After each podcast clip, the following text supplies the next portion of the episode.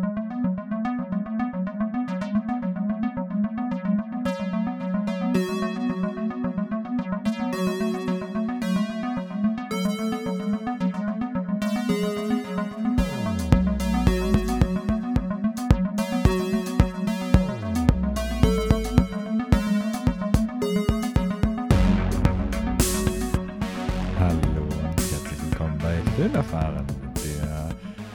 13. Folge. Hallo. Hi, na? Man könnte meinen, man hebt sich die 13 für die Horror-Special-Folge auf, für die Wäre Halloween-Horror-Special-Folge. eine mega Idee. Aber ich finde das, das zu Mainstream. Zu offensichtlich. Genau, und außerdem Sind wir noch lange nicht fertig mit Horror. heute in der Folge 13 noch viel weiterer Horror. Wir haben nämlich jetzt seit Halloween selber ähm, noch ein paar Filme geschaut. Ja, ich, ich habe das Halloween-Wochenende einfach mal extended auf den ersten und zweiten. Genau. Ähm, deswegen sprechen wir heute so ein bisschen. Wir haben den zweiten Teil äh, Zombieland Double Tap gesehen. Nein, doppelt hält besser. Doppelt hält besser. Scary Stories to Tell in the Dark. Halloween Haunt heißt er Auf. Deutsch heißt der Halloween Haunt, genau, im Original heißt er nur Haunt. Weil sonst hättest du es nicht gecheckt hier in Äh, Deutschland. Richtig, genau. Und ja, noch einiges mehr. Ähm, wie geht's dir denn? Mir geht's gut. Ich freue mich über all diese schönen Filme zu reden, die wir geschaut haben. Mhm. Und wie ist es so? Halloween vorbei? Für mich ist Halloween nie vorbei. Hm. Für mich heißt es, dass wir bald anfangen, Krampus wieder zu schauen. Also, Krampus, Night Be- Before Christmas. äh, ja, Okay, nicht spooky genug. alles klar. Aber Black Christmas kommt ja auch irgendwann raus. Mhm. Der neue. Ja. Für den wir auch schon viele Trailer jetzt im Kino gesehen haben, als wir da waren. Haben wir? Ja, mindestens zweimal haben wir den im Kino gesehen jetzt. Ja. Ich glaube vor Scary Stories und vor Halloween Haunt. Auf jeden Fall. Ja, okay. Ja, hast recht. Geht so ein bisschen unter bei mir, der Trailer. Ja, Leonard zoned immer komplett aus, bevor das erste Logo kommt. Das stimmt. Der ja. ist dann äh, beschäftigt damit, immer Fotos mit Blitz noch zu machen Mhm. und schnell mal auf Instagram seinen Followern zu schreiben. ein paar Selfies machen noch. Mhm. Ähm, außerdem wollen wir heute auch nochmal über so eine Serie sprechen, die wir jetzt geschaut haben. Beziehungsweise die wir gebinged haben, sollte man ja eher sagen. Mhm. Ähm, genau. Aber wir fangen, schätze ich mal an. Mit dem Cinematic Gem Zombieland 2, ah, okay, ja. der jetzt genau zehn Jahre nach der Veröffentlichung des ersten. Zehn Jahre, das ist echt Kommt. krass. Und ähm, Gleiche, gleicher Cast, gleicher Director, gleicher Autor. Ja. Alles bleibt gleich. Äh, ob das so klug war, wird sich dann noch herausstellen, aber ähm, genau, Zombieland 2, Ja. directed wieder von Ruben Fleischer oder so. Uh. Jesse Eisenberg, Woody Harrelson, ähm, Emma Stone und Abigail Breslin. Breslin. und die Neuzugänge Zoe Deutsch, Rosaria Dawson, Ja, gut, das ist alles Luke Wilson. Richtig, ganz große Namen, außer Zoe Deutsch ist äh, da, glaube ich, auch alles egal. Ähm, genau, der zweite Teil knüpft in Anführungsstrichen nahtlos an den äh, ersten Teil von Zombieland an. Das Ganze spielt einfach nur zehn Jahre später, so wie auch im echten Leben. Hm, Also die Definition von nicht nahtlos anknüpfen Richtig? und spielt immer noch in einer dystopischen Zombie-Welt. Ähm, die vier Hauptcharaktere sind immer noch gemeinsam unterwegs und ähm, haben sich in, innerhalb Haben sich im Hau ähm, Weißen, im Weißen Haus. Haus, niedergelassen, genau. Genau. und äh, ja, bekämpfen immer noch Zombies. Äh, das Ganze ist immer noch im selben Stil, so wie der erste Teil, also viel ähm, Voice-Over. Cheap, Zombie-Gore, Voice-Over, die Regeln werden natürlich auch immer nochmal äh, lustig äh, hervorgehoben. Die Beziehung der Charaktere ähm, hat sich kaum weiterentwickelt, sage ich mal. Mm. Und genau, sie, weiß nicht, spoilerfrei zusammenfassen, sie, sie kämpfen gegen neue Herausforderungen. Ja, also sagen sie ja schon im Trailer. Es gibt jetzt eine Zombie-Spezies, die sich angepasst hat und genau, jetzt die noch, besser noch equipped stärker, ist. noch besser ist. Und ich weiß, gab es diese am Anfang, ganz am Anfang ähm, erklärt Jesse Eisenberg im Voice-Over so verschiedene Zombie, ähm, ja, wie heißt es? Arten. Arten, genau. Mhm. Ähm, Gab es die schon im ersten Teil? Ich erinnere mich jetzt nicht mehr. Das ist so lange her. Ähm, Oder ist es neu? Das ich glaube, das ist neu. Es ist jetzt aber auch, also äh, lyncht mich, wenn ich jetzt falsch liege, aber der erste Teil ist schon ein bisschen länger her bei mir. Hm, ich wollte ihn nochmal schauen, aber habe es jetzt nicht geschafft. Ich Da weiß, dass im ersten Teil wird halt viel darüber gesagt, dass es so kluge Zombies, also die Zombies allgemein beschrieben, dass sie auf Mhm. Toilette dich, wenn du da am, dich am, am sichersten fühlst und dass sie intelligent sind, Pipapo und Cardio und so, dass es dann Stelle gibt und welche, die dann aus der Puste kommen oder sowas. Aber ich glaube, das ist neu. Ähm, Nämlich das, was, die, was der Film selbst, glaube ich, am lustigsten fand, war dieser Witz, dass es einen Homer-Zombie gibt. Yep, allerdings. Ähm, genau, und in meinem Trailer wird es dann schon verraten, die Gruppe splittet sich ungewollt so ein bisschen auf. Ähm, Eben gewollt in dem Sinne, dass Abigail Breslin nicht mehr schauspielern kann und aus dem Skript rausgenommen werden wie muss. heißt ihr Charakter nochmal im äh, Film? Ähm, sie heißt A Little Rock. Little Rock, genau. Das, äh, klar, im ersten Teil hat das noch gut funktioniert mit ihr und Emma Stone, im zweiten Teil ähm, die zehn Jahre haben ihrer Schauspielkarriere wahrscheinlich nicht so gut getan, aber ähm, ja, das ist auch so ein bisschen so, wir können ja einfach mal direkt einsteigen. Also wir, Ja. Also ich finde auch, ähm, das merkt man auch schon am Trailer. Am Trailer war das noch so. Ich, ich finde, man hat schon am Trailer gemerkt. So, man merkt, okay, sie, ich glaube, sie wollen so ein bisschen den Witz machen, dass sie das genau im selben Stil machen, wie vor zehn Jahren noch Mhm. Filme und Trailer geschnitten wurden. So mit dem, dass wirklich das Voice-Over so sagt, Oscar-nominierter, bla bla bla, Oscar-nominierte, genau. Oscar-Preisträgerin Emma Stone. Ähm, aber das ist so halbherzig. Mhm. Also das ist nicht so over the top. Also ja, es ist so, so, hm, man ist sich nicht ganz sicher, ob das ist, was sie machen wollen oder ob das einfach nur Ja, ja. schlecht gemacht ist. Und so ist, finde ich, der ganze Film. Im Der Prinzip, ganze ja. Film ist so, so hat das halt vor zehn Jahren super funktioniert. ja. Ähm, aber es ist jetzt nicht wie bei 80er-Jahre-Filmen, wo jetzt heutzutage auch Sachen rauskommen, die bewusst so in dem Stil sind, aber da ist halt schon so eine Nostalgie für da. Aber ich glaube, für Sachen aus den 2000ern, das ist einfach aktuell noch Trash. Ja. Das kann sein, dass es in zehn Jahren dann wieder, ja, wieder so ein Zyklus Mhm, ist und mhm. dann plötzlich das neue Stranger Things in den 2000ern spielt. ähm, aber ja, das, äh, und ich finde, es war echt einer meiner Lieblingsteile des Films, auch wenn er irgendwie problematisch ist, war Zoe Deutsch, die Madison spielt, ähm, die im Trailer, wo man schon so sieht, dumm, blond, äh, hot, ähm, weil die ist in, in dem Film, den ich gern gesehen hätte, ist sie drin. ja. Sie macht das halt so total ähm, selb, ja, self-aware, wie heißt das so, sich bewusst, ähm, dass das hier gerade lächerlich ist irgendwie Richtig, ja. Und ähm, macht das ja nicht so realistisch blöd, sondern so wie Ja. halt früher so, so der Paris Hilton Charakter in früheren Horrorfilmen so ungefähr. Wax House. Ja, House of Wax.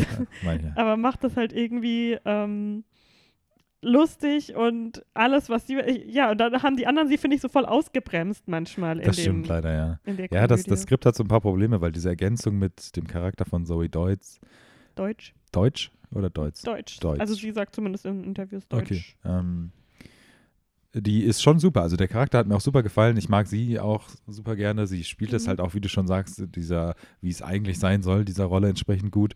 Und ähm, so gut wie sie dann hereingeschrieben wird, umso schlechter wird sie dann kurzzeitig mal rausgeschrieben irgendwie. Also das ist alles so ein bisschen, ähm, das ist nicht so konstant irgendwie in dem Film. Äh, wie du es schon meintest, der Film ähm, versucht halt so zu sein, wie er vor zehn Jahren hätte sein sollen oder wie der erste Teil war. Ich weiß auch noch, dass der erste Teil mir damals super gut gefallen hat. Mhm. Weil das war damals so diese coole Art von CGI, wo die Regeln dann eingeblendet werden und so ein bisschen over the top. Und vor zehn Jahren hatte ich sicherlich auch noch so ein anderes Zombie. Ähm, da da gab es das halt auch nicht so, weißt du? Also Mhm. da gab es noch nicht die halt so. zehnte Staffel Walking Dead, glaube ich, oder sowas. War Zombieland 1 vor oder nach Shaun of the Dead? Ja, natürlich danach. Das ist ja davon inspiriert stark. Das war quasi das amerikanische Richtig, Shaun of genau. the Dead. Ja, das okay. ist, das ist äh, ein paar Jahre älter auf jeden ja, Fall. 2004 war Shaun of the Dead. genau. Ähm, ich glaube, da hat der Macher auch in irgendeinem Interview auch kein Geheimnis draus gemacht, dass das so eine große Inspiration von ihm war. Hab ich mal, aber Ja. keine Ahnung, weiß ich jetzt nicht mehr genau. Und ähm, aber das kommt halt dazu, dass irgendwie so diese ganzen, auch wie der Film aussieht, so dieser Look und die CGI-Effekte und sowas, das wirkt auch alles so alt. Also ich finde, der Film sah halt nicht besonders cool aus. Der hatte so ein bisschen so, wenn ich jetzt schon gerade den Raum geworfen habe, so Walking Dead, so ein bisschen so TV-Quality-Charakter, irgendwie sowas. ähm, auch diese Sets im Weißen Haus und so, das ist an für sich in dieser Welt passt das super. Also das passt super zum ersten Teil auch, dass sie sich jetzt so im ersten äh, im, im Weißen Haus niederlassen und sowas Mhm. und wie das dann alles und dass äh, Tallahassee dann äh, sein ähm, sag schnell sein sein Auto hat, was er da irgendeinem Namen gibt und alles Ja. da macht und dass er dann äh, Little Rock als seine Tochter jetzt so langsam sieht und ihr eine Waffe zum Geburtstag schenkt und sowas. Das, das passt so zu den Charakteren vom ersten Teil, so wie ich es auf jeden Fall in Erinnerung habe und ähm, ist auch cool, aber insgesamt äh, alles andere, was dann halt passiert, das funktioniert halt einfach nicht. Es gibt dann diese, ähm, ja, diese, diese, diesen Plotpunkt, dass, dass Little Rock dann da rausgeschrieben wird, dass diese Abigail rausgeschrieben wird Mhm. und mit dem nächsten ersten Teenager, weil sie ist jetzt natürlich in der Pubertät und sie interessiert sich nicht, die ist komplett äh, ne, anti alle und will jetzt ihr eigenes Ding machen und ihren eigenen Freund finden und dann findet sie den ersten Hippie und ähm, ja, zieht dann mit dem einfach los. Mm. Und da sind halt auch viele Witze, die so noch nicht mal vor zehn Jahren lustig waren irgendwie. Also, dass dieser Hippie-Typ dann wirklich, äh, was auch immer für Songs am Lagerfeuer singt, Mhm. äh, den Graswitz, der auch im Trailer ist und äh, komplett pazifistisch ist und ähm, Tallahassee das natürlich super scheiße findet und sich super darüber aufregt und sowas. Und ja, das äh, funktioniert halt alles irgendwie im Gesamtkonzept nicht so gut, finde ich. Ja, ähm, ich finde auch, ja, es ist einfach generell nicht so spaßig gewesen irgendwie. Es war, hat sich so ein bisschen dahingeschleppt. Ja, so. es hat sich halt so ein bisschen gezogen, finde ich. Also ich war jetzt schon so unterhalten, halt jetzt nicht auf eine toll, super Art und Weise, aber es, es ist dadurch, dass ich den ersten Teil damals cool fand und ich schon irgendwie gespannt war, wie Mhm. der zweite Teil jetzt wird, hat man das so weggucken können, meine ich. Ich sehe es aber auch wie du, dass so viele Sachen das natürlich dann immer wieder zwischendurch so ein bisschen gebremst haben, dass dann ähm, Madison im Film dann irgendwann sozusagen verschwindet und dieses ganze Ende dann, wie der Film dann den Höhepunkt hat und so, das ist natürlich auch so ein bisschen langweilig, diese plötzliche Austausch der Faszination von Twinkies zu Elvis, sage ich mal, von dem Tallahassee-Charakter. Weil im ersten Teil fährt er doch so krass auf Twinkies ab und sucht so Okay. die letzten Twinkies und jetzt hat er irgendwie so ein krasses Fable. Ich weiß nicht, ob das im ersten Teil einmal erwähnt wird oder Ja, sowas. das war, hat mich auch super verwirrt, woher plötzlich dieser Ja, Elvis-Fanatismus kam. ähm, aber mein Gott, ja, ich weiß auch nicht so genau. Also irgendwie, wie du schon meintest, ich hätte auch, ich hoffe, dass der Film finanziell kein Flop wird. Also wird er sicherlich nicht. Er wird sicherlich da sein Geld und mehr noch einspielen. Aber ich hoffe, dass sie dann so einen ähm, Zoe Deutsch äh, Spin-off machen, wo man ihre Story Ja. sozusagen erzählt. Das finde ich ganz cool. Ähm, das würde ich mir anschauen auf jeden Fall. Ähm, aber ja, genau. Also es ist jetzt einfach nichts Besonderes an sich gewesen, finde ich. Es gibt da jetzt auch nicht so super viel zu sagen. Wie gesagt, das Ende, wenn ich es gerade schon mal angedeutet habe, ich weiß nicht, wie du das fandest. Ja, Ich fand es halt super belanglos einfach. ja, es war irgendwie, hatte halt auch nie so viel, ähm, so hohe Stakes, sagen wir mal. Ja, also es genau. war nie, ich hatte nie das Gefühl, dass die wirklich in Gefahr sind Ja. oder mal eine richtige Challenge haben. Ja. Oder die meisten tun sie sich halt irgendwie selber fabrizieren. ja, richtig, genau. Ähm, aber eine Sache, die ich sagen muss, ich weiß nicht, ob das Spoiler ist, aber ganz, ganz, ganz, ganz, ganz am Anfang vom Film, als eigentlich der Film noch gar nicht anfängt, ja, genau. war eigentlich mein Lieblingspart des Films. Wir haben ihn nämlich auch in der Sneak gesehen. Und ich glaube, zu dem Zeitpunkt war, also da kam das Sony-Logo Mhm. und danach, ähm, also man wusste noch nicht, welcher Film kommt eigentlich. Und dann kam dieses Columbia-Logo Mit der Frau. Mit der Frau und der hochhält, Fackel. Ja. und dann kam plötzlich quasi, wenn man auf den Bildschirm schaut, kam das einem so vor, als würde es von rechts hinten kommen. Das war auch So- sehr lauter Sound. ja, und, äh, so plötzlich- Zombies, die halt so in, in das Bild rennen und dann tut Columbia sie, ähm, also die Columbia-Frau, keine Ahnung, wie sie heißt, ähm, Ne, die Frau- Zombies. Frau Columbia heißt sie. ja, Frau Columbia tut sie dann so mit ihrer Fackel tothauen. Ja. Und ich habe mich erstmal so erschrocken. Ja, allerdings. Und ich fand, so- das fand ich halt schon einen coolen Gimmick mal. Ja. Weil ja, das ist ja öfters so, dass irgendwie der Anfang ähm, so angepasst ist an den Film. Weil, was war das bei ähm, Happy Death Day, dass am Anfang das ganz oft wiederholt wird, oder? Das Universal-Logo. ja, irgendwie so, genau. Oder bei Pitch Perfect, dass sie so a cappella singen und sowas. Aber das war mal wirklich irgendwie ganz cool und kreativ. Ja. Aber wie gesagt, das war auch so mein Höhepunkt dann ähm, vom Film. Und ja, irgendwie, das war halt so, die haben auch krass versucht, so ein, das habe ich jetzt so letztens in meiner, ähm, die letzten Tage in meiner Internetrecherche mitbekommen, dass es gerade so ein Trend ist, so äh, Boomer gegen Millennials oder Ja. Generation Z. Ähm, also die zwei sind ja, Millennials sind nicht Generation Z, aber Ja. die zwei. Ähm, und so kam der Film halt auch irgendwie rüber. Ja. So, Woody Harrison war halt so ein alter Mann, der irgendwie sich überhaupt nicht ändern möchte und äh, alles doof und naiv findet, was irgendwelche jüngeren Leute tun. Mhm. Und dann gibt es halt diese, diese ähm, Kommune der pazifistischen Millennials, sagen Ja. wir es mal so. Und die hat eigentlich, die sah ziemlich super aus und hat richtig gut funktioniert. Und das Einzige, Mm. weswegen es dann nicht funktioniert ist, war, weil sie ein Feuerwerk gemacht haben. Also Mhm. sonst davor war ja eigentlich alles ganz cool.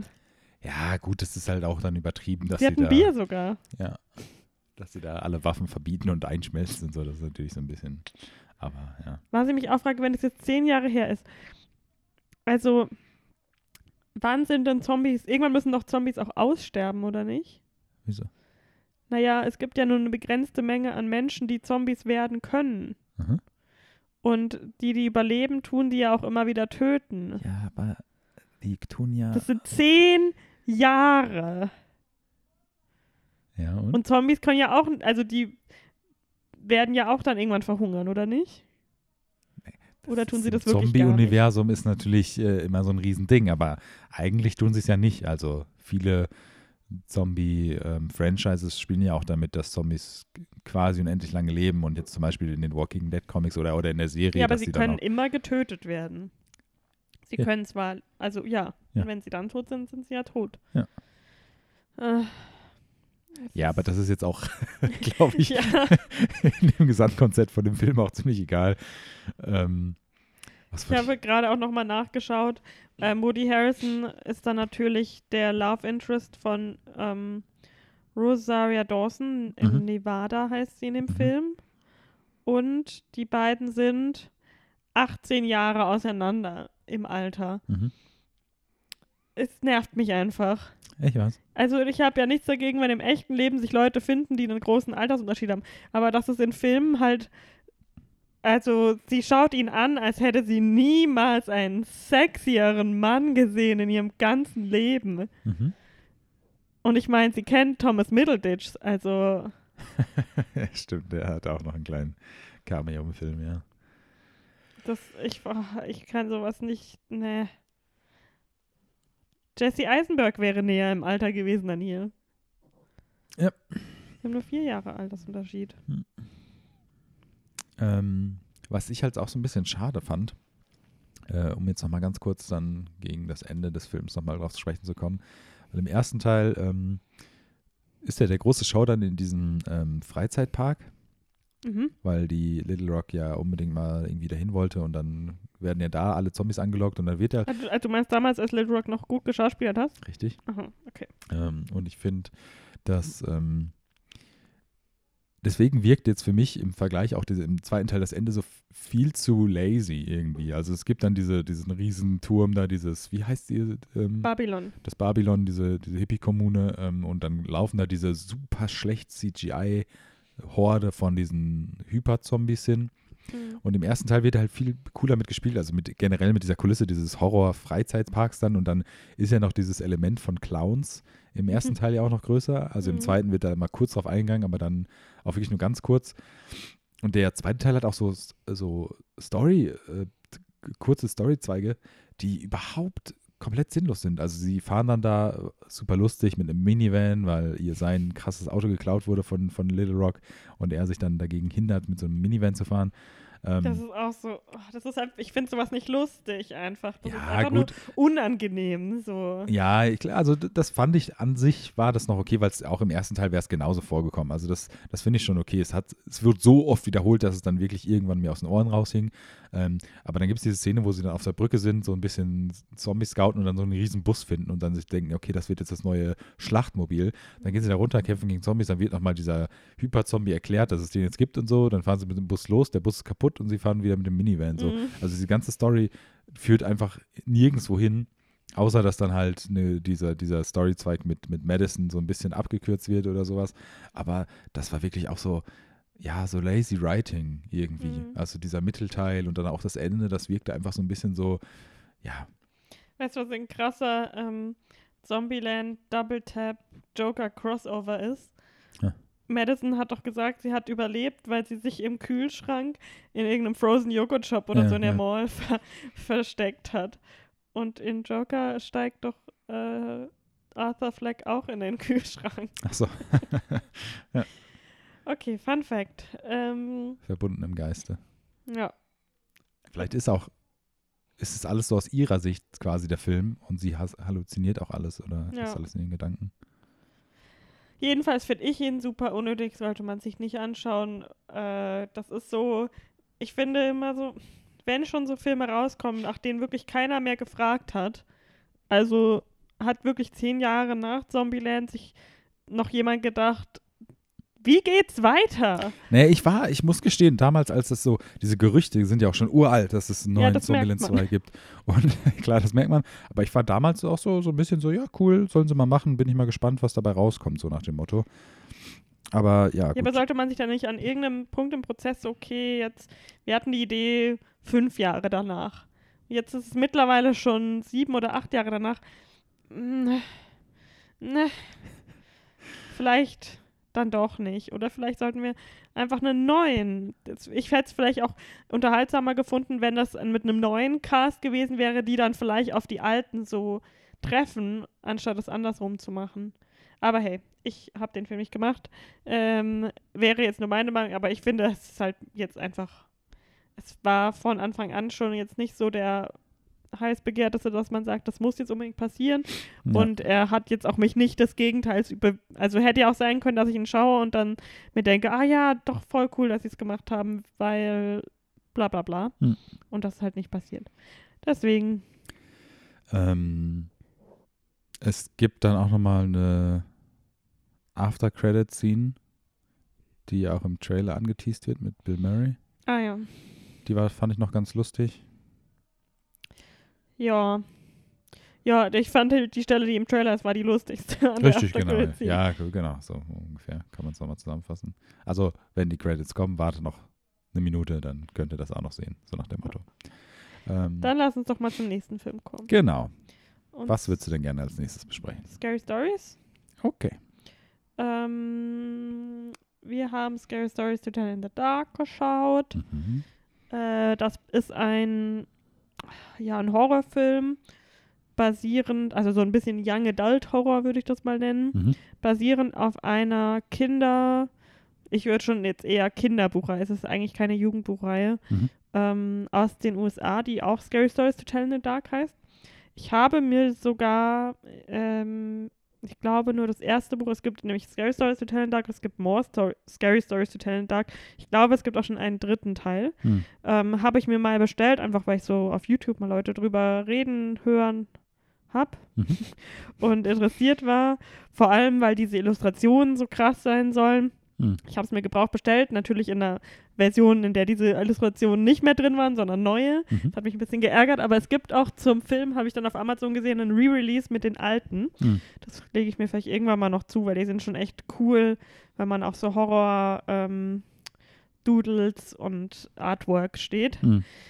Äh, jedenfalls der Film, der basiert auf einzelnen Stories, die dort vorkommen. Also die Bücher sind so ganz kurze Horrorgeschichtchen, Mhm. ähm, in denen auch so kleine Anweisungen drin sind.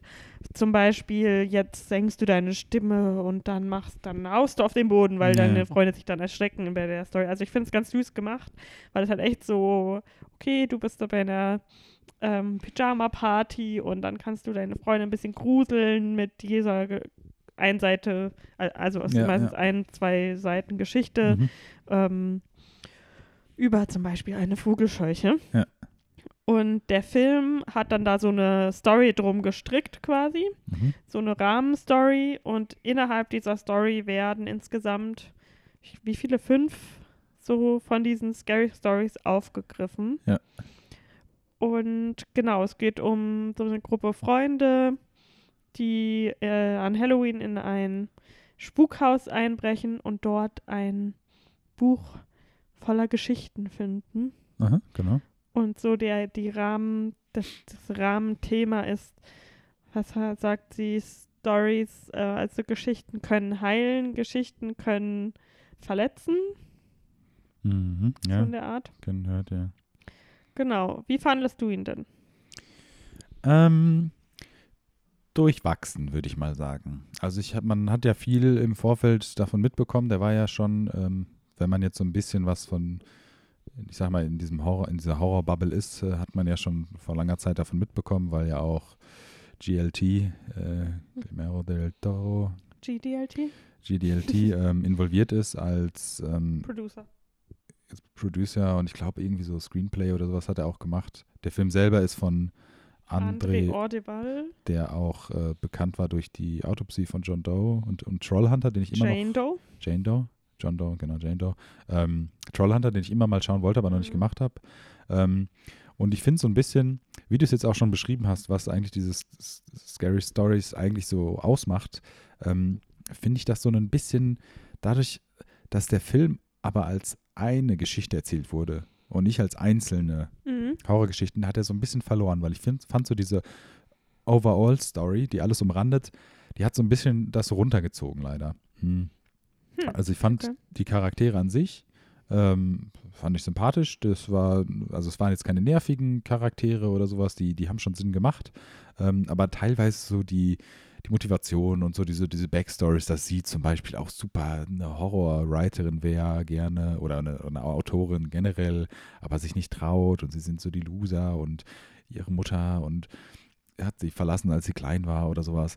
Und das, das, das dragt dann manchmal an so manchen Stellen, so in der Mitte des Films vor allen Dingen, äh, finde ich, zieht das, das Ganze so ein bisschen runter. Mm, Die, diese kleinen Stories selber, ähm, wenn die erzählt werden und es gezeigt wird und sowas und das hat man im Film ja auch schon im Vorfeld viel gesagt, dass ja viel wieder auf Practical Effects gesetzt wurde und so und auch Mhm. vor allen Dingen, was ja auch das, das, das Poster ähm, ziert und auch so das Hauptding in dem Trailer ist, ist ja zum Beispiel auch diese Vogelscheuche und sowas. Das ist auch sowas, das sieht super cool aus und auch ähm, so andere Monster, die man halt auch in, oder Geschichten, die man auch schon im Trailer sieht, alles. Shoutout an Javier Botet, Botet, der solche Monster öfter spielt, Ja, auch für genau. GDLT. Genau.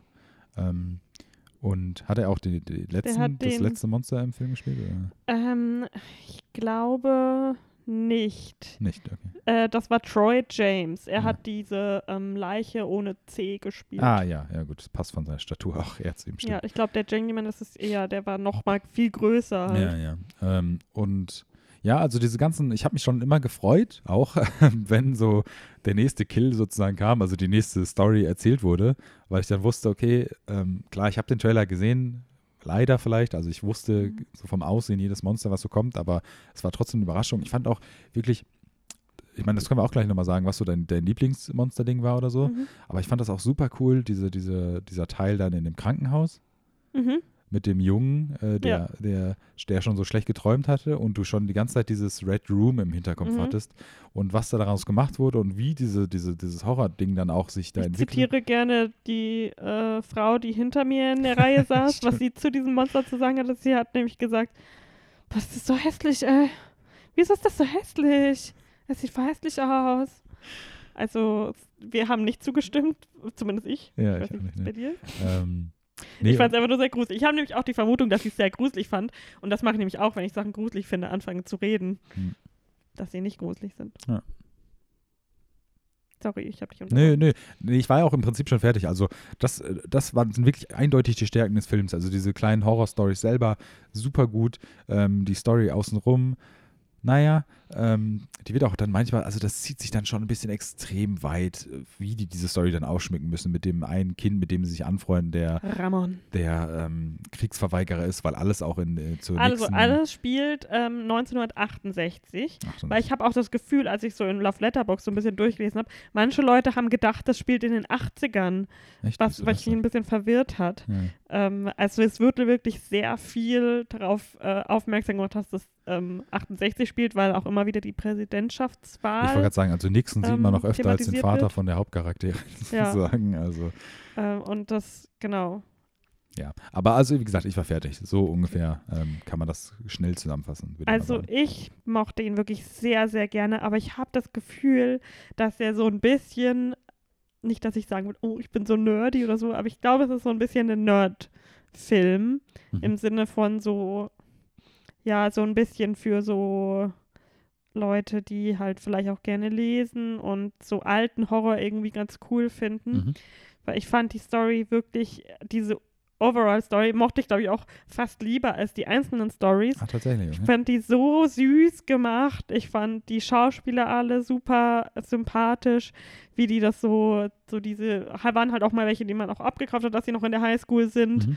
Ähm, und die, diese Freundschaft zwischen den, vor allem zwischen den, den dreien. Mhm. Ich, ich habe ihn auch auf Englisch und auf Deutsch geschaut. Wir haben ihn zusammen auf Deutsch geschaut. Mhm. Ähm, auf Englisch hat die- mich die Stimme von dem einen ein bisschen verwirrt. Ich weiß nicht, ob er wirklich so spricht. Aber auch allein, also mich kriegt ja ein Film schon, wenn er an Halloween irgendwie in irgendeiner Art und Weise spielt. Der Film fängt an an Halloween. Also echt diese Eröffnungssequenz. Ich liebe diese Eröffnungssequenz, wie sie durch so eine, mit ihrem Rad durch so Ja, eine ja, Stadt mhm. im Herbst fährt mit Mhm. So Kürbissen. Auch so diese, das hat halt schon auch viel diesen Vintage-Horror, Mhm. ähm, äh, Halloween-Vibe, den ich super gern mag. So diese cheesy alte Halloween-Deko. Und deren Kostüme, die waren einfach, die, die Halloween-Kostüme, die sie haben, die waren so süß gemacht. Sie ist so eine Hexe und hat sich wirklich die Ganz ganz, ganze Gesicht voller Warzen geklebt.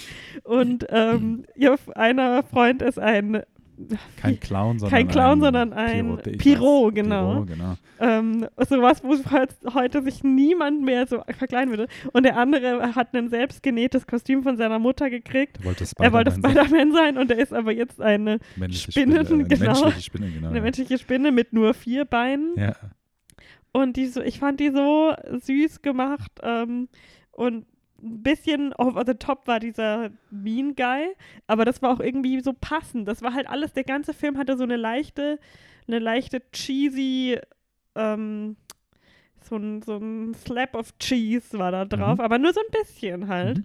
Und ich finde, das hat genau gepasst und diese, ich, ich bin halt, wie gesagt, auch so ein, so ein Fan von so, deswegen habe ich mir auch dieses Buch gekauft, von so kurzen Horrorgeschichten, Horroranekdoten, Urban Legends und, und halt auch Horrorgeschichten schreiben und deswegen fand ich das auch irgendwie so sympathisch und es war halt auch die Zeit, äh, da haben sie, da können wir vielleicht auch gleich nochmal drüber sprechen, wo so ähm, diese Horror-Comics und so, glaube ich, voll ja, als ja. Teenager so voll interessant und in waren. Ja.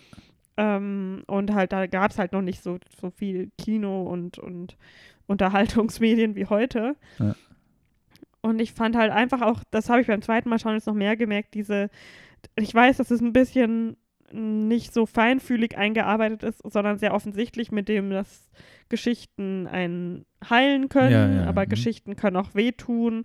Vor allem halt, ein großer Teil der Geschichte ist, dass wenn Geschichten falsch weitererzählt werden oder äh, in Geschichten jemand zu einem Monster gemacht wird, das er eigentlich nicht ist.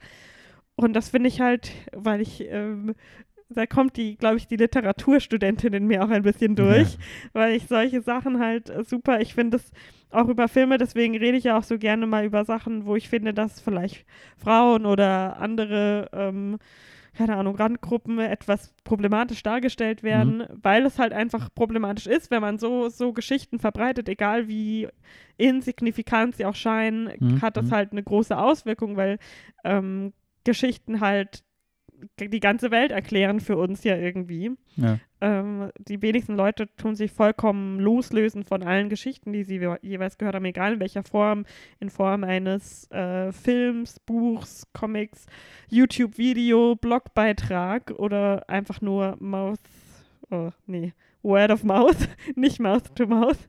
Ähm, deswegen, ich finde diese Story einfach, das war richtig süß gemacht und ähm, meine Double-Feature-Empfehlung wäre definitiv Trick or Treat, Mhm. ähm, der das mehr anthologiemäßig macht, aber Ja, auch ja. im, so eine ähnliche Geschichte und auch so diesen Vintage-Horror, äh, äh, Vintage, sorry, Vintage-Halloween, will ich immer sagen, Mhm. so, ja, so drin hat. Hm. Also ich bin großer Fan von dem Film. Ich ähm, kann Ja, es kaum das erwarten, noch hast du auch schön gesagt und schön erklärt. Ähm, Ich möchte auch nur noch mal kurz ergänzen. Also ich finde auch, ich habe ja auch gesagt, ich finde die Charaktere auch super cool. Ich habe jetzt auch überhaupt kein Problem mit dieser der groben Handlungs allgemeinen Story, also mit der mit dem Mädchen, was in dem Haus äh, eingesperrt wird und diese Horrorgeschichten und das Buch, was sie entklauen und so, da habe ich kein Problem mit. Ich finde es halt, für mich ist es dann teilweise wird so ein bisschen zu arg in die Länge gezogen, diese einzelnen Stories der einzelnen Charaktere dann sozusagen. Das hat mich halt so ein bisschen gestört. Hm. Aber das ist halt, ne, ist halt so für mich so, habe ich das so aufgefasst. Ja. Ich würde auch, ich würde auch auf jeden Fall nochmal gerne schauen. Ähm, ich habe auf jeden Fall richtig Lust. Ich finde auch, was der Film auch stark macht, ich möchte jetzt, müssen auch überhaupt nicht sagen, was das dann ist, aber ich finde auch das Ende vom Film, das haben wir auch nach dem Film, als wir es zusammengeschaut haben, auch nochmal gesagt, wie cool das Ende dann auch tatsächlich, Entschuldigung, tatsächlich ist. Ähm, das hat mir auch sehr gut ja, gefallen. Es ist sehr äh, konsequent. Genau, und nicht so wie klassische Filme heutzutage irgendwie.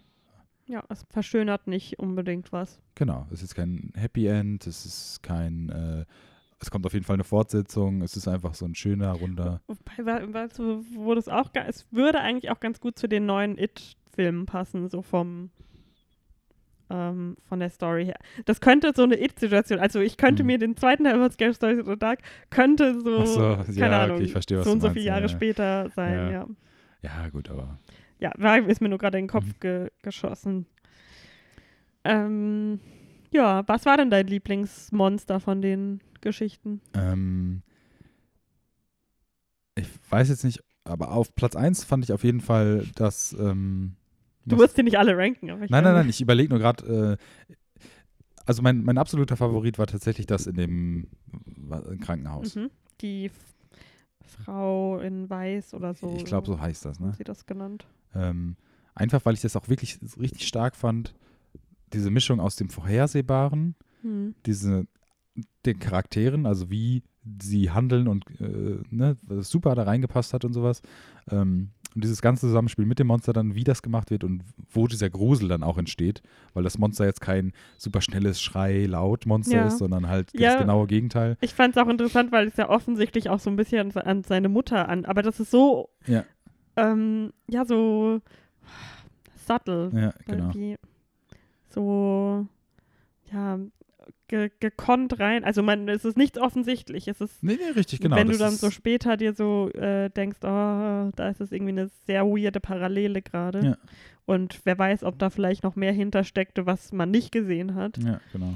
Äh, das fand ich ganz cool. Und vor allem, weil das Monster halt, ich habe total verstanden, warum die hinter uns so, so ausgerastet, weil es ist nicht so, nicht so ein übliches Monster-Design, aber Richtig, es ist ja. trotzdem einfach super unangenehm anzuschauen. Ja.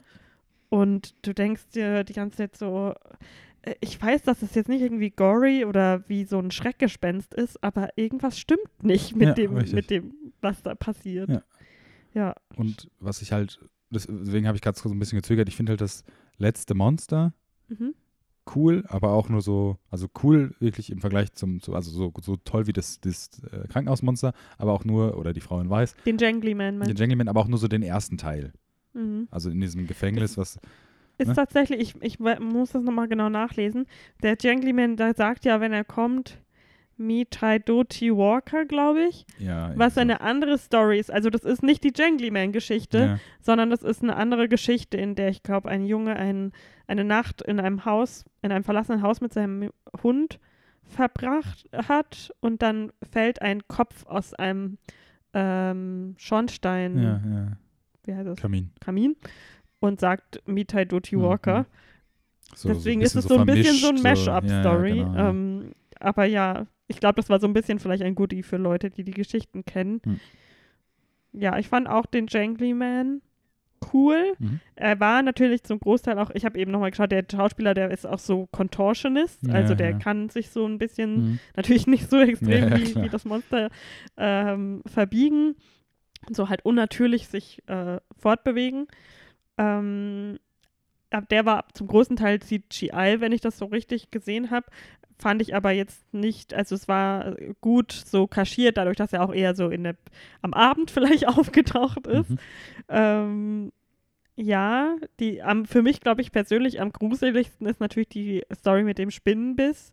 Was Mhm. ist kein, aber ich fand auch die, finde ich, schon Vogel, Vogelscheuche schon auch eine krasse Story. Das ist lustig, weil ich, so- wollte- ich wollte gerade noch sagen, die Frau ohne den C, also die letzte von Ja. den nicht erwähnten Stories, finde ich halt auch in dem Zusammenspiel der Charaktere auch super gut. Die, die C-Frau. Ja. Weil das, Wieso? das hat, das hat so, das hat für mich, das hat so, das erinnert einen so voll an diese Eröffnungssache von, von Scream. Mhm. Irgendwie so. Also das hat so, so voll diesen, diesen Class, wie hast du es vorhin genannt? Äh, ch- cheesy, classy Horror, äh, Halloween ähm, Horror. Und das, das passt, das ist genauso das so. Der Junge, der alleine zu Hause, also in dem Fall der Mhm. Junge, der alleine zu Hause ist und die Eltern. Und ich finde es Äh, gut, dass sie keine Telefone hat, sie hat Walkie-Talkie. Richtig, genau. Und das, das weiß ich nicht, das war irgendwie, das hat, das war cool. Und auch wie, wie sch schnell in Anführungsstrichen die sich dann so auch auflöst und das, ja. Ja, da, hat das, da hatte ich auch, das war so ein Schreckmoment, den ich ganz gut fand, Ja. äh, wo er den so sucht. Und ähm, das war so einer meiner Lieblingsinteraktionsmomente, wo sie ihn so, so anbiebt. Das ist auch im Trailer, wo sie sagt, ja, ich glaube, es war Oggi, heißt der ja, ne? Sagt Oggi, Oggi und, und dann sagt er so, Stella, mal verarscht sie halt Ja, ja, irgendwie so ein genau. bisschen. Ähm, und auch, wo er, er telefoniert so mit seiner Mutter und sagt, du hättest mir wenigstens was zu essen da lassen können, wenn du mit deinem Liebhaber übers Wochenende wegfährst. Und dann findet er halt diese ekelhafte Stew, die sie offensichtlich nicht gemacht Das hat. Ragout.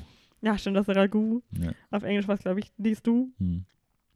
Ja, also ich finde ihn super süß all around. Und, aber halt auch trotzdem noch gruselig. Ich finde nicht, dass es so ein kind, kindermäßiger, also Nee, nee, er auf, ist auf, ich, wirklich gruselig. also Hast du auch- dich denn gegruselt? Ja, auf jeden So. Fall. Ich finde auch, jetzt- also jetzt auch, wenn das jetzt so ein bisschen sehr kritisch vielleicht am Anfang äh, von mir klang oder so, ich fand den auch super, den Film. Also ich würde den auch auf jeden Fall nächstes Jahr dann nochmal schauen zur Halloween-Zeit und so. Oder früher?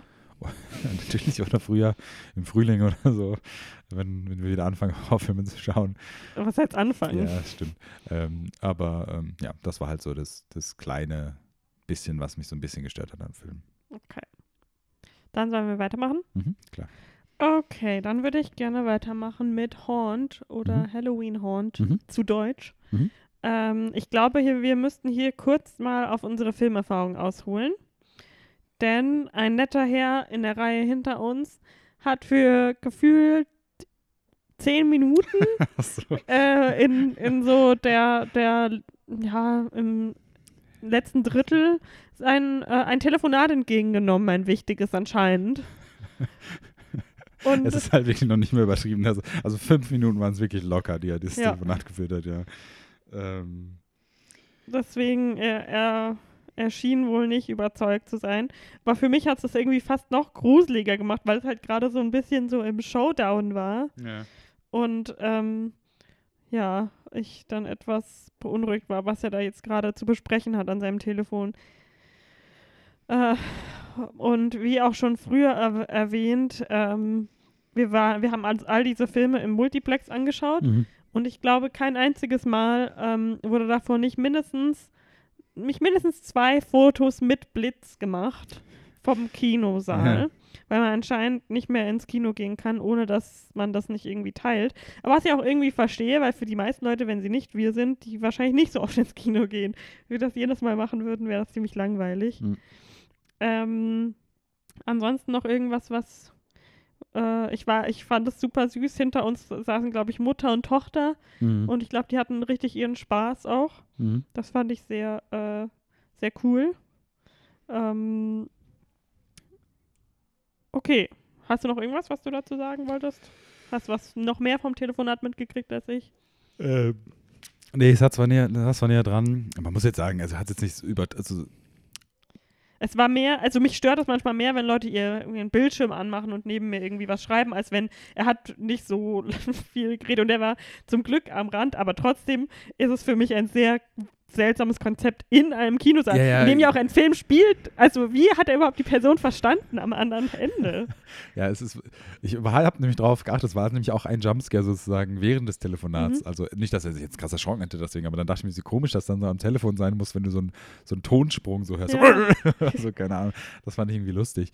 Ähm, aber ich glaube jetzt auch, hätten wir jetzt vier Reihen weiter vorne gesessen oder mehr Abstand zwischen uns, hätte ich das gar nicht so mitbekommen, weil es wirklich auch war. Es hat irgendwie in, dieses, in diesen Film für mich an dem Zeitpunkt super reingepasst. Deswegen fand ich es irgendwie als Kinoerfahrung cool. Ja. Ich weiß Okay. noch, darf ich ganz kurz Ja. ich weiß noch, wo ich damals Krampus im Kino geguckt habe. Ja. Die Geschichte, habe ich mir dir mal bestimmt mal erzählt, wo Stimmt. äh, war ich mit zwei Freunden im Kino und dann hat hinter uns ist jemand eingeschlafen und hat so und er saß direkt hinaus. Das war super lustig. Aber das verstehe ich auch Das irgendwie. Ich finde, Krampus hat zwischendrin so eine gemütliche Atmosphäre, so, Ja. so Stromausfall, wir kuscheln jetzt alle Ja, vorm ja, Feuer. ja, der hat sehr viel gekuschelt mit dem Sitz, ja. Ja. Ähm, nee, genau, das, äh, also mehr habe ich jetzt Okay. allgemein auch nicht. Ich möchte nur kurz erwähnen, also ich weiß nicht, ob du jetzt drauf gekommen wärst, dass die, es sind ja zwei Regisseure Ja, von dem Film, das wollte ich gerade sagen. die, Das sind die Autoren von A Quiet Place. genau, Und laut den Wissenswerten auf IMDb haben sie das auch ungefähr zur selben Zeit geschrieben, die zwei Skripts. Ich nehme an, das waren sogenannte Spec-Scripts, Ja, die sie ja. dann irgendwie weiter ähm, verkauft haben. denn ich finde, Ja. wenn man A Quiet Place was ankreiden kann, ist es halt so das Drehbuch, weil es nicht so schlüssig ist und irgendwie so insgesamt ne, so ein paar Stellen schon hat. Und ich finde, das ist auch so ein bisschen überträgt sich dieses Problem so auf den Film. Mhm. Okay, soll ich anfangen? Wir fangen ruhig an, okay. Mhm. Äh, ich, und ich wollte noch sagen, produziert von Eli Roth unter anderem. Genau, ja. Äh, also ist einer von vielen Produzenten, aber merkt man, und es steht natürlich aus dem Poster drauf, Ja, klar. äh, aber merkt man schon zwischendrin mal Mhm. so. Ähm, der Film spielt äh, an Halloween, Ach so. wo Okay. eine Gruppe äh, von so College-Studenten äh, so unterwegs ist, erst in einer Bar und dann so, ja, lass uns noch zu so einem Haunted House gehen, wie sie sie in Mhm. Amerika ja viel öfters gibt als hier. Und ähm, dann landen sie am Ende bei, bei einem, was sich dann natürlich als gar nicht so gestellt herausstellt, sondern als ein echtes Horrorhaus. Ja. Ähm, meine Lieblingsline, wir mussten ihn leider auf Deutsch schauen, weil der wirklich gar nicht auf OV lief. Ja.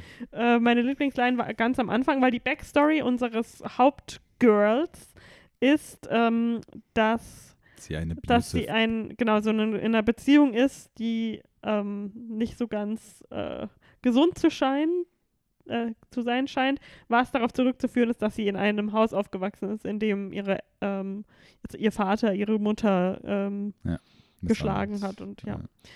Äh, und ihre Freundin kommt so an Halloween zu ihr rein und sagt, ah, ja, ist er noch nicht mit dem Schluss gemacht und so.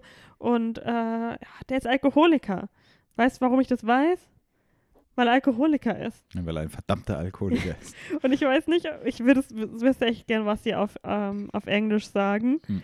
Äh, jedenfalls ist das so der Einstieg in den Film gewesen. Aber ich muss sagen, danach ging es für mich gut ab.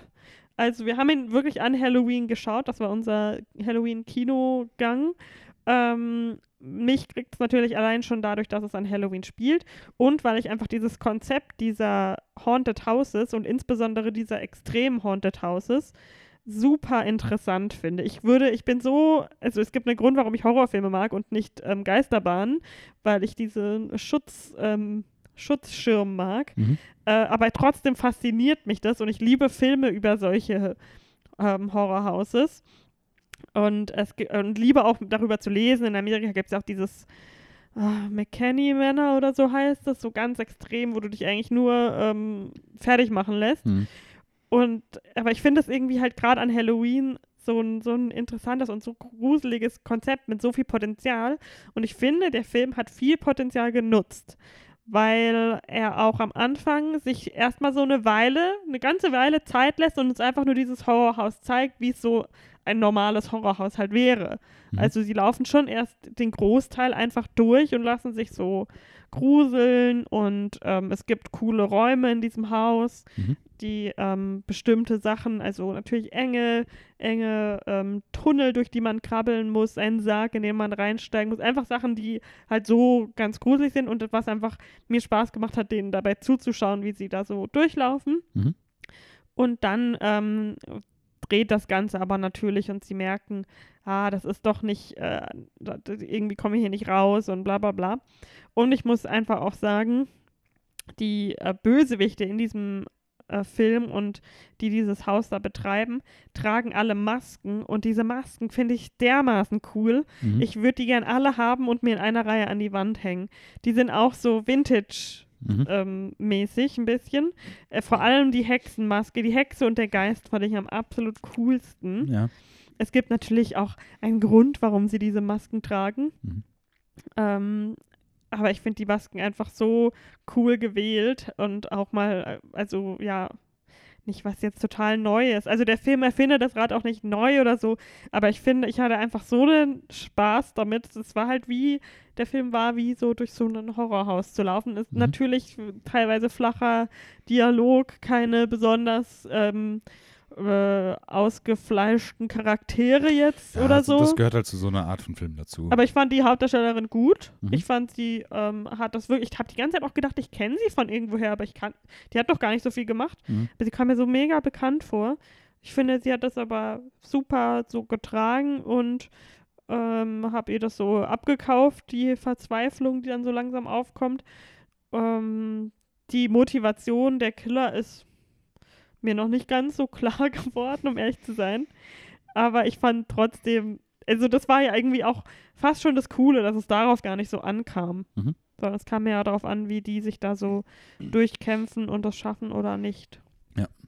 Wie fandest du ihn denn? Ich glaube, du fandest ihn nicht ganz so gut. Ne, ich fand ihn auch gut. Also die Sachen, die du jetzt beschrieben hast, sehe ich auch so. Also dass der, ähm, ich mich, ich hatte direkt so ein Flashback, als wir Escape Room geschaut haben. Ich habe irgendwie, Mhm.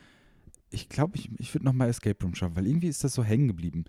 Ähm, der Film, also der hat so ein bisschen sch schlechte Story-Elemente. Also die- diese ganze Story mit ihrem abusive Redneck Ex-Freund oder sowas, die im Film dann natürlich auch nochmal aufgegriffen wird, zum Beispiel, hat null Sinn. Also die nimmt so viel Zeit ein und führt wirklich absehbar ins Nichts einfach.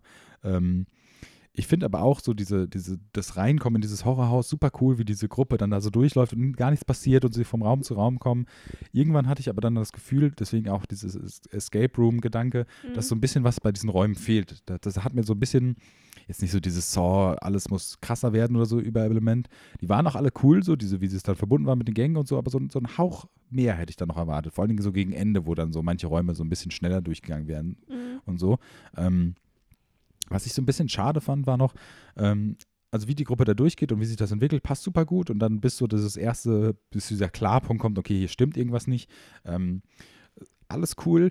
Ähm, ich fand dann so ein paar Charaktere, ähm, also ich fand es so ein bisschen komisch, weil ähm, natürlich sterben Leute in dem Film und teilweise wird das so ein bisschen überhaupt gar nicht irgendwie aufgefasst. Also es gibt dann einen Charakter, ähm, ich finde es auch super cool, irgendwann, ähm, ist jetzt kein großer Spoiler oder so, aber irgendwann finden sie dann so einen Mitarbeiter quasi aus diesem Mhm. Park und sagen, hey, es ist jemand verletzt, es ist echt nicht lustig hier und so. Und der ist also, ja, okay, sorry. Ähm, und wie das so Die gemacht Stimme von ihm mochte ich hier. genau. Und das ist so, du denkst ja, ja, okay, der hilft denen jetzt, aber dann denkst du, Mhm. irgendwas ist komisch mit denen. Aber dann irgendwie so, ja, okay, aber wahrscheinlich ist es doch, also, nee, das passt schon und der hilft denen ja schon und der gibt denen den Schlüssel und so. Das, das, das war wirklich spannend so. Mhm. Aber in dem Zusammenhang wird dann ein Charakter zum Beispiel umgebracht dann äh, am Ende.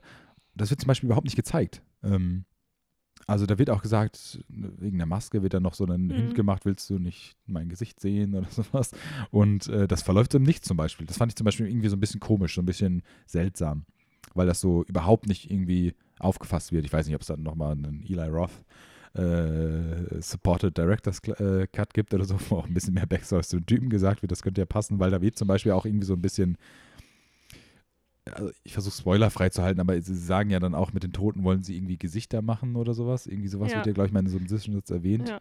Ähm, und das hat mir alles Spaß gemacht und sowas, alles cool. So ein paar Charaktere haben dann schon eine dumme Handlung und so. Also die Hauptcharakterin ist jetzt, äh, ist ja kein Spoiler, lebt natürlich, kommt sehr weit in diesem Haus, sagen wir es mal so. Girl. Und am Ende, wie sie dann noch jemanden umbringt, ist schon so ein bisschen, also das fand ich so ein bisschen, weil diese Death Trap kennen sie ja und das ist dann so ein bisschen so, ja, okay, also da hätte man jetzt noch ein bisschen was Kreativeres machen können, finde ich.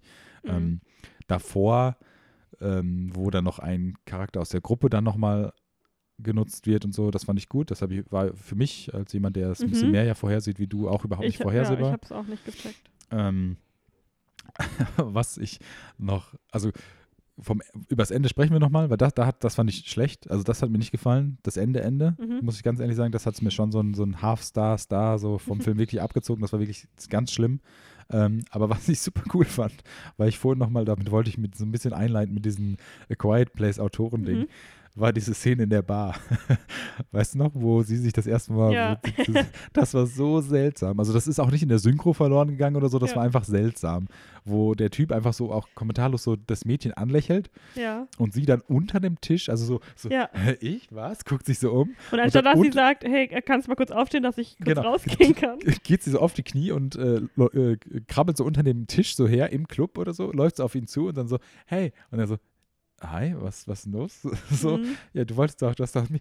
Ach so, nee, ich habe noch was bestellt und dann kommt so, so eine Waitress und gibt ihm so ein Bier, obwohl er überhaupt noch nicht mal ein Handzeichen gegeben hat, einfach so gelächelt und so rüber, so, hey, ne? Ja. Ja, er hat halt eher so eine, so eine ja, komm, her, so. ähm, ja, aber also, wenn man was bestellt, macht man ja eher so, keine Ahnung, noch eins Ja, oder so. Ja. Das war so ein bisschen Und zeigt auf sein Getränk oder keine Ahnung. lustig. Genau. Mal ganz abgesehen, ich war noch nie, also die sind da jetzt auch nicht in irgendwo in New York in einer High-End-Bar, die sind in irgendeiner College-Town Ja. in der Bar. Ich war noch nie in einer Bar, wo ich wirklich einfach an die Bar gewunken habe und dann wurde mir was gebracht. Ja, Also genau. Ähm, vor allem so einer vollen an Halloween. Ja, so ein paar Sachen in diesem Horror Haunted House waren natürlich so ein bisschen vorhersehbar, ähm, aber trotzdem siehst du wie du, also ich war auch, es fand super spannend und auch dieses Hin und Her, sage ich mal, in dem Haus, dieses einen Ausgang finden und so, fand ich cool. Mhm. Also ich war schon unterhalten. Wie gesagt, das Ende hat so ein bisschen wirklich runtergezogen, muss man ehrlich sagen, finde ich. Also das Ende, Ende. Ja, ich finde, der Film ist halt mehr, es geht in dem Film eigentlich gar nicht darum, jetzt rauszufinden, warum das passiert und auf, auf, Quatsch, auf ähm, wie es nee. ausgeht, sondern es geht mir halt, wie gesagt, wie in der Geisterbahn oder wie in so einem Haunted House, es geht um die Erfahrung Genau, auf dem genau. Weg Richtig, sozusagen. Ja. Und dafür war es halt, fand ich es einfach, hat es seinen Job super gut gemacht und hat mich super unterhalten. Ich verstehe, dass manche Leute, die das vielleicht von einem anderen Blickwinkel anschauen, sagen, boah, was für ein Scheiß, Trash, was weiß ich was. Aber ich bin da mehr auf der Seite der, weil ich, was ich so gesehen habe, spalten sich die Leute da so. Ich Ja, bin mehr auf der Seite der Leute, die halt super überrascht waren, weil er sieht einfach aus wie so ein 0815 Genau. Horrorfilm ja. und dafür macht er das schon Genau, viel wenn man besser sich generell auf sowas einlässt und dann wird man schon positiv überrascht. Es ist auf jeden Fall besser jetzt als Truth or Dare oder sowas, was jetzt vielleicht in eine ähnliche, auf dem ersten Blick in einer ähnlichen Richtung Ja. ist an Horrorlevel. Ja. Okay. Hast du noch irgendwas dazu zu sagen? Ähm, nö, eigentlich nicht. Also ich würde ihn ähm, empfehlen, wenn ihr, wie ich, auf so ähm, Halloween-Horrorfilme steht. Wenn nicht, ähm, ist das definitiv für das nächste Jahr, wenn ihr sowas nur in der Season schauen wollt, ähm, ein guter Tipp für daheim. Aber hast du da noch einen Tipp, der so ähnlich ist vielleicht? Ja, ich habe mir noch was angeschaut. Nachdem ich den gesehen habe, habe ich nämlich voll Bock, jetzt ähm, mir mehr so Haunted House-Filme anzuschauen. Ähm, ich habe mir auch gestern auf dem Flohmarkt so einen Film gekauft. Hm. Ähm, der Nachtflohmarkt. Nachtkonsum. Ähm, und zwar der heißt The House, also auf Deutsch heißt er The Houses October Build. Auf Englisch heißt er irgendwie House of Terror oder so. Keine Ahnung. Äh, den habe ich jedenfalls noch nicht gesehen, den habe ich mir nur gestern gekauft. Aber was ich gleich geschaut habe, ist Hellfest. Der war nämlich erst von letztem Jahr. Ach so, der war so neu. Okay. Ja, Mhm. das hatte ich nämlich letztes Jahr so mitgekriegt, aber der lief dann hier irgendwie nirgends so richtig. Und jetzt habe ich ihn mir daheim angeschaut. Äh, das ist im Prinzip dasselbe Konzept, also wirklich eins zu eins dasselbe Konzept, nur nicht mit einem Haunted House, sondern mit einem Haunted Amusement Park, Ja. also so ein bisschen Halloween, äh, Universal Horror Nights mäßig, ähm, nur ohne IPs. äh, und da passiert im Prinzip genau dasselbe, nur viel, viel, viel, viel, viel, viel, viel, viel schlechter. Ja. Schlechtere Charaktere, schlechtere Kills, schlechtere Scares. Ähm, was mir halt gefallen hat, ist dieses ganze ähm, Design von dem Theme Park, weil das halt auch wie so ein, es ist genau da, wo ich gerne mal hingehen würde. Mhm. Ähm, nur, dass ich es nicht kann, weil es das hier nicht gibt und was ich wahrscheinlich, selbst wenn ich die Gelegenheit hätte, immer noch zu viel Angst hätte. Ja. Aber ich bin gerne in, also bei Proxy quasi da Mhm. durch die Filme. Äh, das war das, was der Film so als Pro hatte. Ansonsten war er ziemlicher Mist. Ja. Aber wie gesagt, also ich genieße halt einfach diese Erfahrungen so dabei, egal wie schlecht die Charaktere sind. Da ist es mir jetzt halt schwieriger gefallen, weil sie so schlecht sind. Aber ich habe einfach Spaß daran, egal ähm, wie schlimm der Inhalt ist. Ja, ähnlich wie in den anderen Filmen, den du noch geschaut hast, habe ich ja so die ersten, bei dem Film jetzt vielleicht 20 Minuten nicht mitbekommen, aber habe Mhm. den Rest auch mit dir geschaut.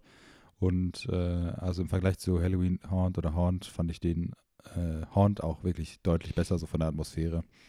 Ähm, also, Ja. ja. es ist jetzt wirklich, also Haunt, nur um das nochmal darauf abzumünzen, ist jetzt wirklich nicht so eine 0815 Horrorfilm, der in Halloween rauskommen muss, unbedingt so. Also, das hat mir dieser Film auch gezeigt. Dass jetzt nur das Genre Haunted House nicht für einen guten Horrorfilm reicht. Mhm.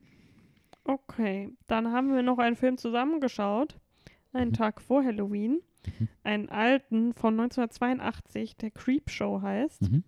Auch ein Anthologie-Horrorfilm, wie zum Beispiel Trick or Treat oder Ja. Tales of Halloween oder so. Ja. Nur halt schon ein gutes Stück älter von ähm, George Ro Romero und basierend auf den Creepshow-Comics von Stephen King. Ähm, ich weiß gar nicht, hat das Stephen King auch geschrieben? Gute Frage, weiß ich Ähm. nicht. Er spielt mit, Genau, er hat kann man ein, sagen. Er hat eine ist- Schauspielrolle. Ja, sogar eine ziemlich große. Ja, er hat es geschrieben. Ähm, genau, so ein Episodenfilm, in dem äh, vier Geschichten, ich glaube, ich habe mal, ich glaube, die sind nicht alle aus den Comics, sondern äh, irgendwie, ich glaube, fünf sind es insgesamt, ich glaube, drei sind aus den Comics und zwei Ah, sind okay, zwei, ja. also nochmal von Stephen Mhm, King mhm. extra für den Film geschrieben. Ja. Ähm, ist super 80s, sehr Ja. langsam und die, teilweise, also zwei Geschichten haben eigentlich denselben Inhalt, nur mit anderer Verpackung. Ja. Ähm, der erste Father's Day und das mit den mit dem The Tide Comes In oder so. Mit dem Strand. Ja, ja, War im Prinzip dieselbe. Geschichte, nur anders verpackt. Ähm, aber kann man sich super anschauen, wenn man auf sowas Bock hat. Also es ist nichts für Leute, die jetzt nur an moderne Filme gewöhnt sind und auch gar nichts anderes wollen. Ja. Äh, es ist schon sehr nischig. Es gibt auch noch einen zweiten Teil. Ich, das haben wir nämlich auf dem Stars Play Channel geschaut auf Amazon. Ähm, Not Spawn, aber äh, den habe ich mir letztens gegönnt Mhm. und habe da einige coole Sachen entdeckt. Oh, genau. Was war denn deine Lieblingsgeschichte? Vielleicht können wir nur so kurz mal darüber sprechen. Also einfach nur um sie zu erwähnen, ist natürlich die Stephen King-Geschichte, wo er sich selbst, also wo er Mit schauspielert mit dem, Jordi Verrill, irgendwas. wie, wie, wie, wie hieß Er die Story hieß, selber? Ähm, er hieß Jordi Verrill, ja. sein Charakter. Die Geschichte hieß, glaube ich. mit Green vielleicht, oder sowas. Nee, ähm, auf Deutsch heißt der Film übrigens Die unheimlich verrückte Mhm. Geisterstunde, natürlich. Ähm, The Lonesome Death of Jordi Verrill. Ah, ja, okay. Ich habe auch gesehen, es gibt richtig viele coole Jordi Verrill Cosplays auf so Conventions? Okay. in Amerika, ja. Weil du es halt super cool Ja. nachmachen kannst. So. Ja, das hat er halt, also vor allen Dingen dieser, diese Geschichte hat wirklich so einen richtigen 80s-Vibe. Mhm. Ähm, so von der Cheesiness her und den Schauspielkünsten von Ja. Stephen King. Stephen King ist halt echt so Auga-mäßig. Ja.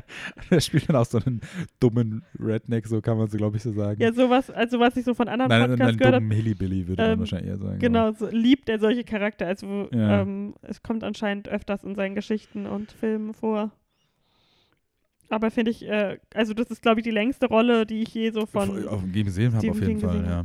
Ähm, ist tatsächlich interessant gewesen. Ähm, ich fand tatsächlich hatte diese, diese ähm, Strand-Story, ähm, hatte Mhm. ich was, hatte was, fand ich. Ja, ich finde das gruselig, weil wir kennen heutzutage Leslie Nielsen ja mehr so von ja, seinen ja, komödianischen eben, Rollen. genau. Aber anscheinend zu der Zeit von dem Film Ist war er noch voll Drama-Actor. ja, war da- das noch gar nicht so. genau, Dass er, Das war noch vor ähm, diesen ganzen nackte Kanonen-Film. Rest in Peace übrigens. Ja. Ja. Beste nackte Kanone. Ja, ich glaube, ich fand die, also vom Gruselfaktor auch am gruseligsten, weil am, diese Leichen, die zurückkommen, Ja, fand ich, sahen echt gruselig aus mit dem Meerwasser. Ja. Die war noch cool.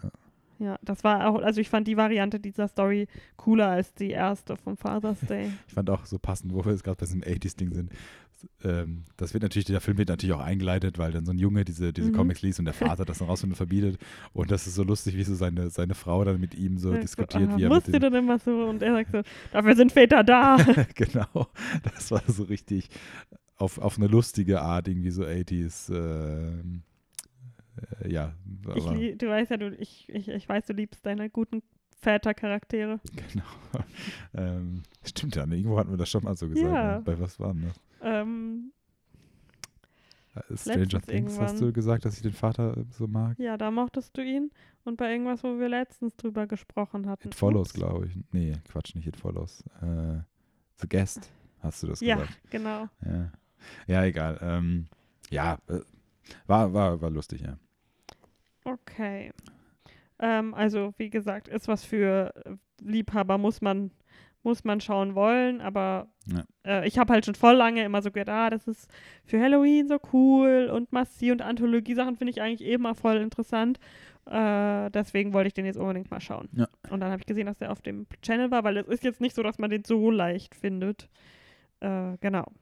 Dann haben wir noch einen absoluten Gem geschaut. Also wirklich, ich glaube, ich habe noch nie einen besser gemachten Film gesehen. Von 2003, Freddy vs. Jason. Achso.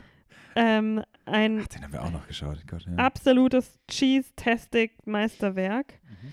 Ähm, ich habe den ersten Nightmare on Elm Street geschaut und den ersten Jason, wie ich letztes erzählt habe, den sechsten Jason Mhm. Und dieses Remake haben wir mal zusammen geschaut von Ja, Freitag ja, der ja. 13. Aber man braucht eigentlich überhaupt kein Vorwissen für diese ähm, für nicht, diesen nee. Film. Sie machen am Anfang auch so eine schöne Zusammenfassung für, da, dass man sich richtig dumm fühlt. Mhm.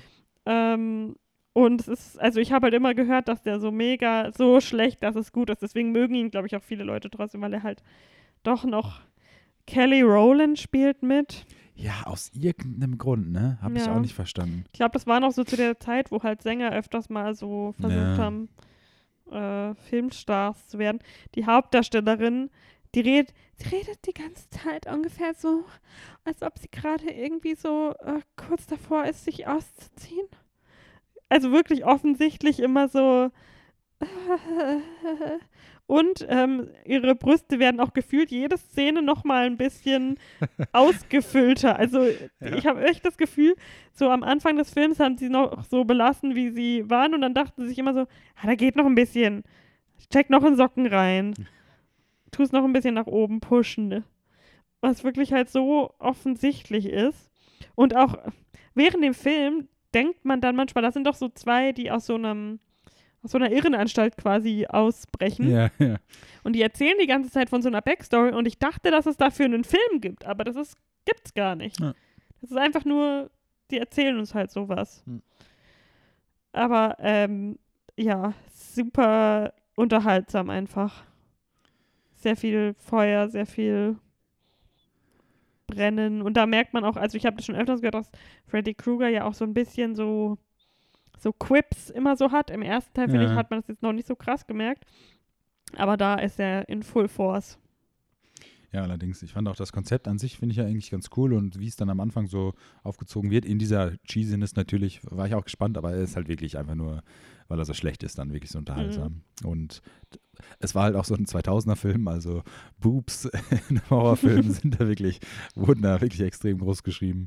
Sehr wichtig. Wobei die eine, die unter der Dusche ist, habe ich jetzt letztens gelesen, ist ein Body Double. Ja. Weil sie hat am Anfang ähm, das nur, die, das war nämlich zu der Zeit, glaube ich, auch eine ganz beliebte Schauspielerin, weil die bei Ginger Snaps mitgespielt hat, Ja. ein sehr guter kanadischer Ja. Horrorfilm. Ähm, sie hat, sie hat gesagt, sie macht mit, aber keine Nacktszenen. Ja. Und dann hat natürlich der Regisseur irgendwann so, ja, aber willst du nicht doch äh, vielleicht? Klar, klar. Und dann musste sie einen Dob Buddle, äh, Buddle Dobby nehmen. Battle Dobby. Mhm. Ja. Genau. Ja. Ähm, hast du noch irgendeine Gar nichts habe ich zu dem weiteren- Film zu genau. sagen. Ich habe schon wieder fast verdrängt, dass ich den geschaut habe tatsächlich. Dazu passt nämlich ganz gut. Ich habe noch äh, mir, mir noch einen äh, Horrorfilm zu Gemüte gezogen. Ähm, Drag Me to Hell. Remake. Der äh, ist, ja Remake? Nicht? Nein. Das ist pure, pure Sam Raimi Ah, okay, ja. at its best. Also der man, man muss wissen, was man erwartet, glaube ich. Ich nehme an, dass der, als er damals rausgekommen ist, viele Leute verwirrt hat im, im Kino, Ja. weil er wirklich, also er, er nimmt kein Blatt vor den Mund und will einfach nur, der Name ist Programm, sagen wir mal so. Es führt keinen Weg drumrum. Es wird die ganze Zeit, ach, ach, es ist einfach, ich kann das gar nicht beschreiben. Es ist nicht cheesy. Hm. Es ist einfach nur so sehr ähm, nach Evil Dead-Manier, also wirklich den ersten Evil Dead, kein Remake, kein ähm, Modernisierung, sondern das ist noch wirklich alte Schule Hm. und so, wie sie Spaß macht. Nicht irgendwie so Zombieland-mäßig, wo das so ist, so, ach, yikes, wir sind noch nicht so weit mit Ja, der ja. Nostalgie. Und ich finde, der ist einfach noch so richtig, what the fuck, Hm. aber auf die beste Art und Weise. Du, Hm. du denkst immer, jedes Mal, wenn so eine neue Absurde, wenn wieder irgendjemandem irgendwie Blut in den Mund gespuckt wurde, dachte ich mir so, Oh, aber, oh, wie cool. okay. Ich hatte immer sehr viele Emotionen. Ich musste ihn leider sehr gestückelt schauen. Ähm, musste ihn kurz unterbrechen, weil ich Sachen erledigen musste. Äh, aber ich würde ihn mir gerne irgendwann in der Zukunft nochmal komplett anschauen. Ich glaube, im Kino muss das auch so cool sein, wenn du das, ähm, also weißt du, wenn, wenn du so nicht, weil das ist so ein Film, gerade wenn es so What the fuck ist, dann bist du, glaube ich, schnell dazu zu verleitet, irgendwie, Hm. ja, so.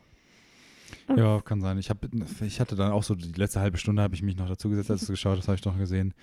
Ich, also mir hat es nichts gegeben, sagen wir es mal so. Ja, ich glaube, das ist sehr besonders. Ja. Ähm, dann noch ein aller, allerletzter Film, über den wir sprechen. Wir haben, ähm, weil er mir so gut gefallen hat, letztes Jahr nochmal an Halloween Halloween geschaut, den neuen von 2018. Mhm. Da hatten wir letztens ja auch, glaube ich, äh, bei unserer Halloween-Folge kurz drüber gesprochen. Ja, genau. Äh, und da habe ich so Lust wieder drauf gekriegt und ich finde ihn auch immer noch gleich gut und bin sehr gespannt auf das, was da noch kommt.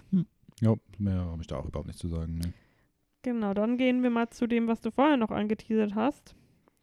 Nämlich unsere. Wir haben noch eine Serie geschaut. Genau, auch Starsplay Channel. Ah, Starsplay Channel kann man, glaube ich, also es, werden sowieso nicht gesponsert, aber ich glaube, das kann man auch kostenlos testen oder so für zwei Wochen oder Ja. so. Also da könnte man die Serie es auf jeden Fall schaffen. Die hat nur zehn Folgen, glaube ich.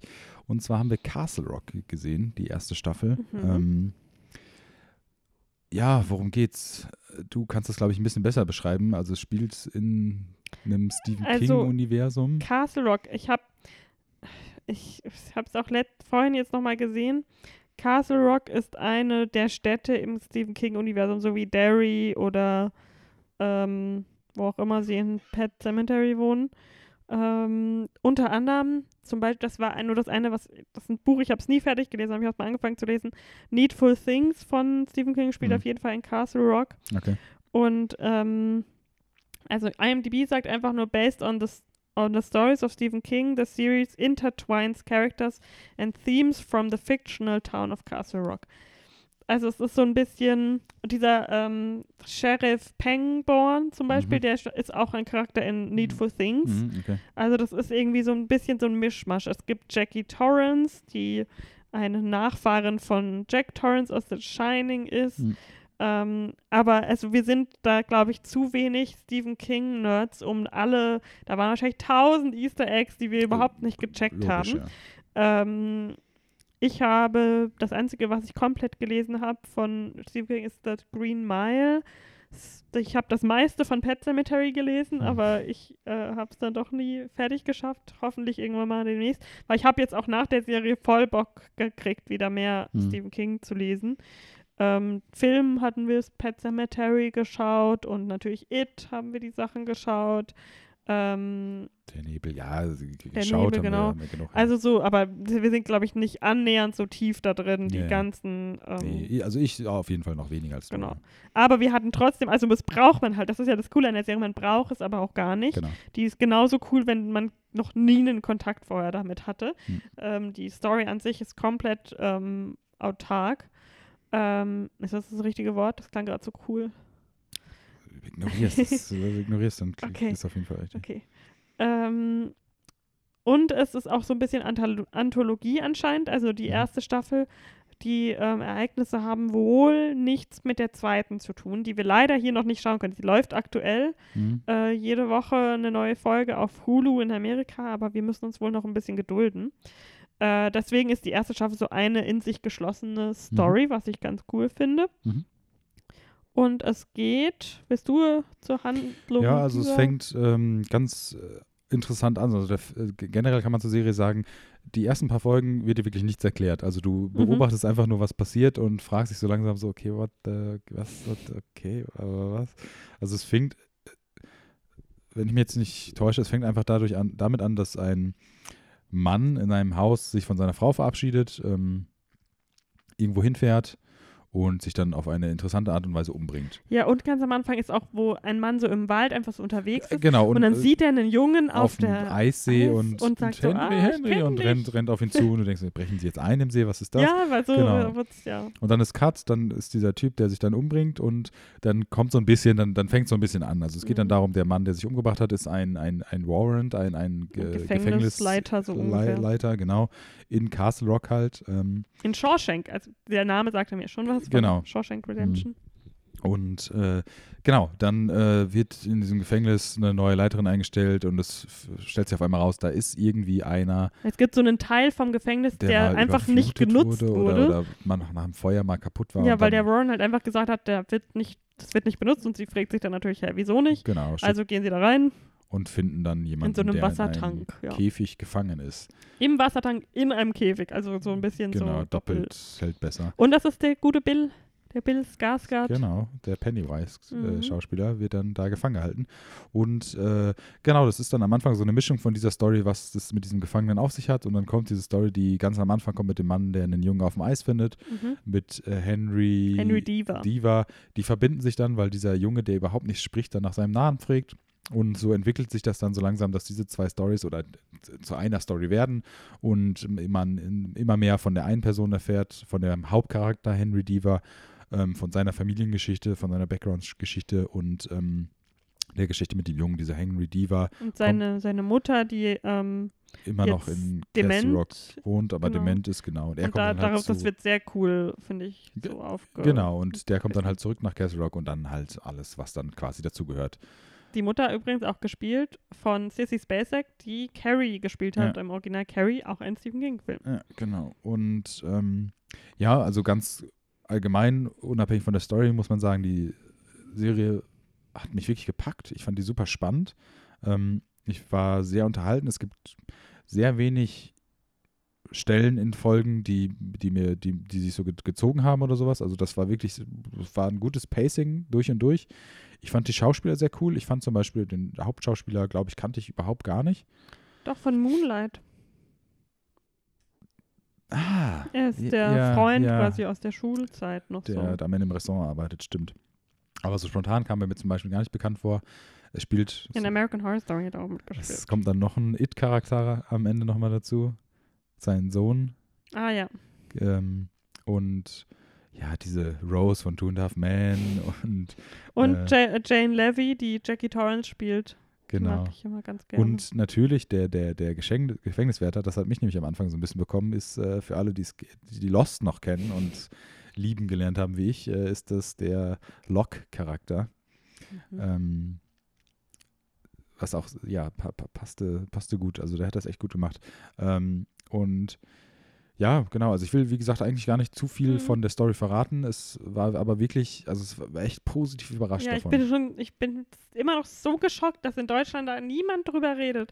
Ich bin auch nur irgendwie so, weil das kam ja so ein bisschen von mir, dass ich gesagt habe, ich würde die gerne schauen ähm, und dann angefangen habe mit dir zusammenzuschauen.